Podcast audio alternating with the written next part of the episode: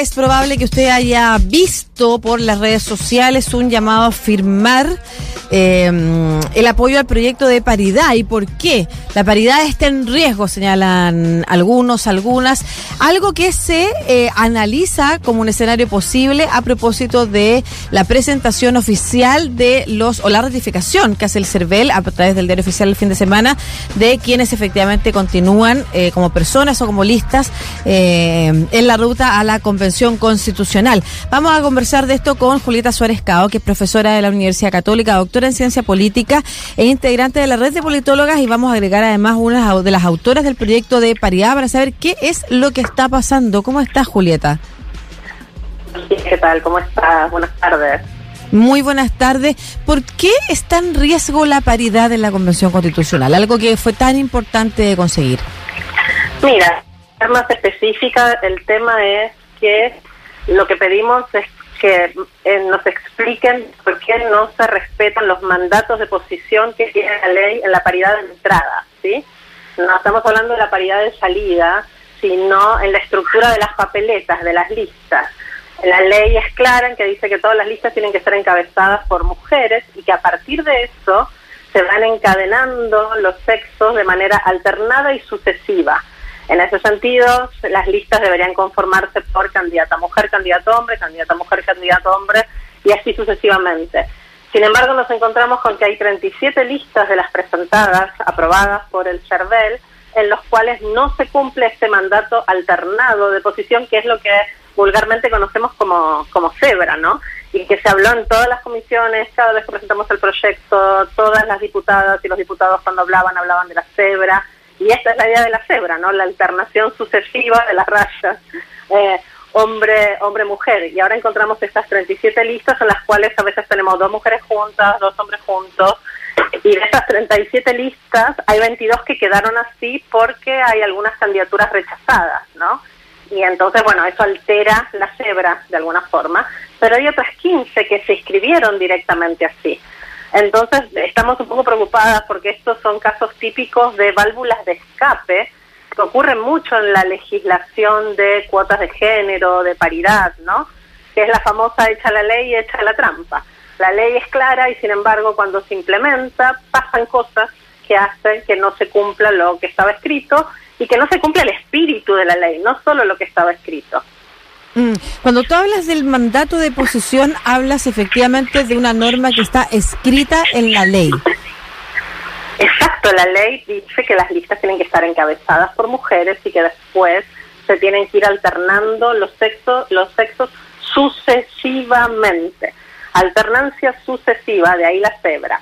Después la ley dice que en el caso de listas impares, que no es obligatorio, ¿no? las listas deciden con un límite cuántas candidaturas presentar. Pero en el caso de las listas impares, como matemáticamente, si tenés, no sé, tres candidaturas, es imposible que sean 50-50, dice que en ese caso un sexo puede superar al otro. Si lo lees en conjunto con la alternancia sucesiva y el encabezamiento por mujeres, lo que implica es que en las listas impares tenés una mujer de más que es la que cierra la lista pero no fue así como fue interpretado. Claro, o sea, siempre, independiente de si la lista presenta eh, un número par de candidatos y candidatas o un número impar de candidatos y candidatas, por ejemplo, son tres y son siete, debe encabezar la lista una mujer y el orden sucesivo debe ser alternando géneros, sexo, ¿no es cierto? Hombre, mujer, hombre, mujer, hombre, mujer. Si resulta que la lista es impar, entonces va a empezar con una mujer porque así lo dice la ley y va a terminar con una mujer. Si la porque así lo dicen las matemáticas. Porque así lo dicen las, las leyes de la matemática también. Y si es par, va a partir con una mujer y va a terminar con un hombre. Porque así lo dicen también nuevamente las leyes de la matemática. Ahora, tú señalas que esta la hablas de la válvula de escape. ¿Tú crees que aquí hay una intencionalidad para efectivamente perjudicar a un género por parte de las listas o puede haber una mala interpretación? Y te lo pregunto porque el mismo CERVEL ratifica esas listas.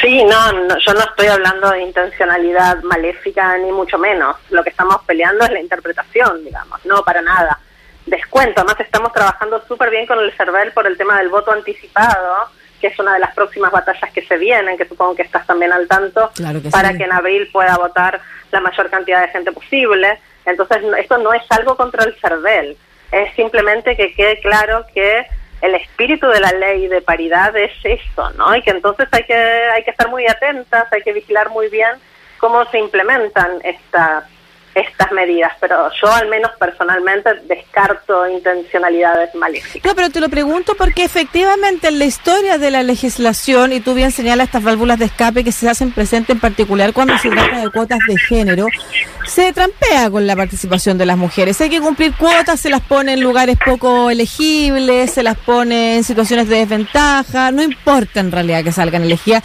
Yo me imagino que a eso tú te refieres con el espíritu de la ley también, con que no solamente la ley lo dice, sino que además tiene el espíritu de saltar las vallas de esos sesgos. Entonces, eh, ¿cómo nosotros, después podemos analizar la respuesta del CERVEL, cómo nosotros efectivamente podemos estar ante un escenario que no solamente se trata de no haber entendido la ley, sino que efectivamente poder hacer las cosas para que finalmente no sean las mujeres las que prioritariamente tengan eh, participación en estas listas?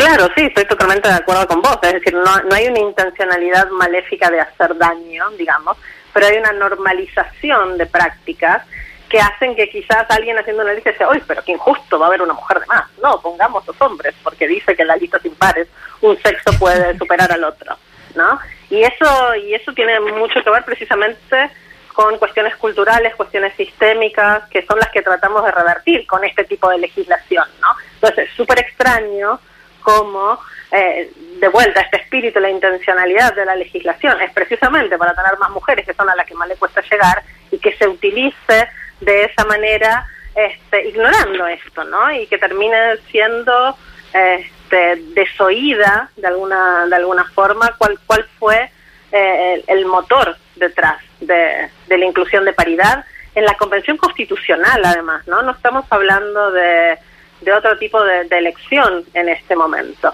Pero es interesante porque si después para algunas otras elecciones tenemos alguna especie de paridad de entrada, eh, para mí sería bueno que no quedara este precedente, ¿no? Hay que quedara súper claro qué son los mandatos de posición, por qué importan y por qué deben ser respetados.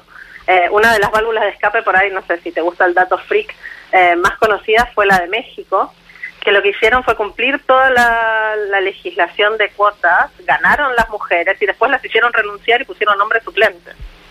Entonces hay un montón de ejemplos de estas válvulas de, escape que precisamente como los conocemos y los hemos visto en la experiencia comparada en todo el mundo, apenas vemos algo raro, hacemos sonar la alarma. Y eso fue lo que pasó este fin de semana. Qué increíble, ¿ah? Qué increíble la anécdota que cuenta, porque es impactante la normalización de efectivamente la idea de que las mujeres podrían ser menos útiles en una discusión política o generar menos aporte en una acción política o la gente no va a votar por ellas. Pero en el caso de México, además, sí habían sido elegidas. Impactante lo que estás contando. Y a eso nos referimos cuando hablamos del espíritu de la ley. El espíritu de la ley es efectivamente nivelar la participación de las mujeres considerando que hay un montón de sesgos, no solamente en los votantes, también en los partidos políticos y quienes encabezan o las cúpulas de los partidos políticos y van efectivamente asignando eh, la posibilidad de avanzar en un terreno político a las mujeres.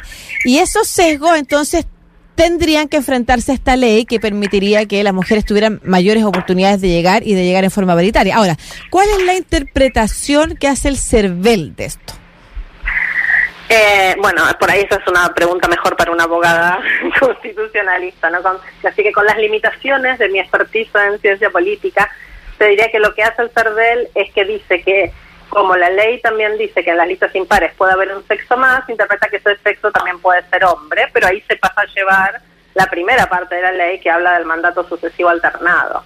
Eh, yo estuve leyendo interpretaciones tanto de abogadas como Verónica Undurraga, Yanira Zúñiga, eh, Fernando Atria mismo, que dice que si interpretamos ambas cláusulas en conjunto, esto es una reforma constitucional, esto está en la Constitución, mm. no es una ley, es claro que este sexo de más que tiene la lista impar es el sexo de mujer, de mujer. porque se mantiene eh, la alternancia sucesiva. Claro, y pues ya, esa es la explicación que ha dado formalmente el CERVEL. ¿Usted han tenido la posibilidad de conversar más directamente y saber si hay alguna posibilidad de que esto se revoque? las conversaciones han sido por redes sociales y me da la impresión que ahora, de vuelta también con las limitaciones de mi expertise, lo que quiere decir al tricel, y eso lo tienen que hacer partidos políticos o listas. Así que estamos esperando eso, a ver qué ocurre con eso. Sí, porque es un mal presente, como tú señalas, y es muy probable entonces, sí, continuamos eh, enfocándonos en los sesgos que existe de participación para impedir la mayor, eh, el mayor protagonismo de las mujeres en, en el escenario de la discusión política. Es muy probable entonces que la próxima vez esto lo veamos mucho más repetido. No, vamos a tener que ser explícita, digamos, aclarando, como dicen las leyes de las matemáticas, si encabezan mujer y son impares, cierra mujer. Pero realmente, bueno, quizás sea eso lo que hay que hacer. Nosotras como politólogas hicimos el proyecto, hicimos las minutas, pero las indicaciones obviamente eso escribe la asesoría legislativa de, la, de los diputados, las diputadas y el, Senado también. Entonces quizás sea un tema más este, simplemente de ver eh, cómo se escribe la próxima vez. Pero no sé, a mí me parece que es bastante obvia y bastante clara la mm. interpretación conjunta de ambas cláusulas, pero quizás yo soy demasiado buena en lógica y no es así en el resto de la población. No, pero te encuentro toda la razón. O sea, si efectivamente, y, vamos a recapitular lo que hemos dicho hasta ahora. La norma, la ley, la reforma constitucional dice que las listas deben ir encabezadas por una mujer. Las listas deben escribirse en formato cebra, o sea, deben postularse en formato cebra los candidatos, que es una mujer, un hombre, una mujer y un hombre. Luego, si el lista impar, entonces un sexo quedará un sobre representado en una persona. Bueno, si juntamos todo, queda como menos claro que el sexo que queda representado es efectivamente la mujer. O sea, ¿por qué tendríamos que darle prioridad a una sola capite de la norma y no al resto y no en su conjunto? Eso es lo, eso es lo extraño y yo sinceramente espero que el CERVEL dé noticias al respecto. Es muy raro porque se estuvieron trabajando eh, todas estas, estas candidaturas para que fueran ratificadas. También hay que decir que por otras razones muchas candidaturas y muchas listas también quedaron fuera de la ratificación y hoy están apelando. Y este debiera ser uno de los temas que se discutió al interior de CERVEL, pero muy extraño que se haya resuelto de esta manera. Y bueno, claro, los sesgos están en todas partes y en una de esas alguien dijo, ya, pero ¿cómo entonces siempre las mujeres van a quedar sobre representadas. Y bueno, y. Pero claro, y, o sea, ya, hay, ahora hay dos cosas que son importantes de resolver además, que es uno, esto tiene que ver con la paridad de entrada y lo otro tiene que ver con la paridad de salida, ¿no es cierto?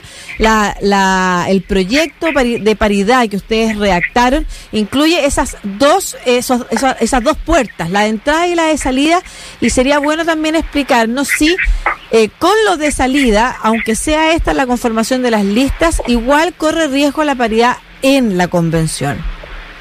Mira, habría que ver cómo quedan las listas inscriptas finales, porque de vuelta tenemos estas 22 que en las cuales las cebras están alteradas por el rechazo de estas candidaturas, pero como bien dijiste, hay apelaciones, se puede ajustar.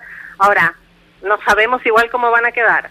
Con respecto a la paridad de salida, no debería verse este, gravemente afectada, pero sí, cuantos menos mujeres tenga, probablemente puede llegar a pasar lo que decían los agoreros que estaban en contra de la ley de que termine siendo electa. Perdón, que termine siendo, perdón, que termine siendo la qué? Que termine siendo la corrección, ¿no? Por ahí quizás con mujeres con menos votos, porque hay menos mujeres en las listas. Entonces, por eso está pensada que tiene que haber una gran oferta de mujeres, por eso está pensada, porque creemos que estos sesgos son presentes y si es posible que la corrección termine siendo este, a favor de las mujeres, ¿no? Que se bajen o que, o que se asignen los escaños a las candidaturas más votadas del sexo subrepresentado, si este sexo termina siendo eh, el de las mujeres. Es importante que tengamos muchas mujeres en la lista. Mm, estaba pensando, ¿cuánto es el margen que ustedes estimaron posible de sobrerepresentación de un sexo con la paridad funcionando bien? Con la paridad funcionando bien, la brecha más grande es el 45-55. Ya, 45-55%. Y eso no se debiera haber alterado porque como estamos señalando, y lo vamos a explicar bien también por si eh, no hemos sido tan claras, la paridad de salida eh, tiene que ver con cuando la gente ya ha votado y entonces se deciden quiénes son las personas que finalmente ocupan un escaño. Y ahí es que se hace el cálculo, primero pasando por este sistema de HON, que es como la designación de escaños por la cantidad de votos que tiene una lista, quiénes son los más votados de esa lista, y luego entonces se corrige si hay más mujeres que hombres, entonces sube un hombre, o si hay más hombres que mujeres, sube una mujer, y así entonces no debiéramos abrirnos de esa brecha de 45-55. Bueno, Julieta, eh, quedamos súper atentas a que efectivamente la interpretación de la norma sea la que a todas luces nos parece la que hace más sentido y a ver si hay noticias del CERVEL durante esta semana. Rapidito, ¿podrías contarnos también eh, qué es lo que se está discutiendo en torno al voto anticipado, que es una discusión que partió hoy en la Cámara? Sí, lo que se está discutiendo, bueno, y se vino discutiendo desde antes del plebiscito, pero no se llegó a implementar por falta de voluntad política, es la posibilidad que ciertos grupos puedan votar en fechas anteriores a la elección para descomprimir en caso de pandemia, pero también para acercar el derecho a voto a grupos, por ejemplo, afectados por COVID o a adultos y adultas mayores, pero particularmente a mí me parece lo más importante a las personas que tienen derechos políticos, pero que están privadas de libertad o esperando sentencias o con penas no aflictivas, con las cuales, a pesar de tener el derecho... Hemos perdido a...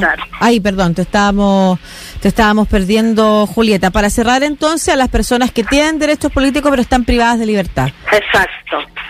Perfecto, estaremos atentos entonces y atentas a esa discusión que ya comenzó hoy día en el Congreso, a ver también eh, cuánto antes iniciaría ese proceso, que me imagino que es una vez que se aprueba la ley, eh, el CERVEL entregará esa información y a quienes efectivamente se le, eh, se le podrá, y la forma en la que se podrá efectivamente hacer valer este derecho que tiene todo ciudadano y ciudadana. Julieta Suárez Cabo, profesora asociada de la Universidad Católica de Chile, doctora en Ciencia Política de la Universidad de North Western e integrante de la red de politólogas. Muchas gracias por esta conversación. Como digo, seguiremos atentas a lo que señala el CERVEL con, en relación a esta paridad, porque es bueno ya que nos hagamos cargo de los sesgos. Yo creo que en la medida que, que los invisibilizamos y los naturalizamos es más difícil confrontarlos. Un abrazo, Julieta.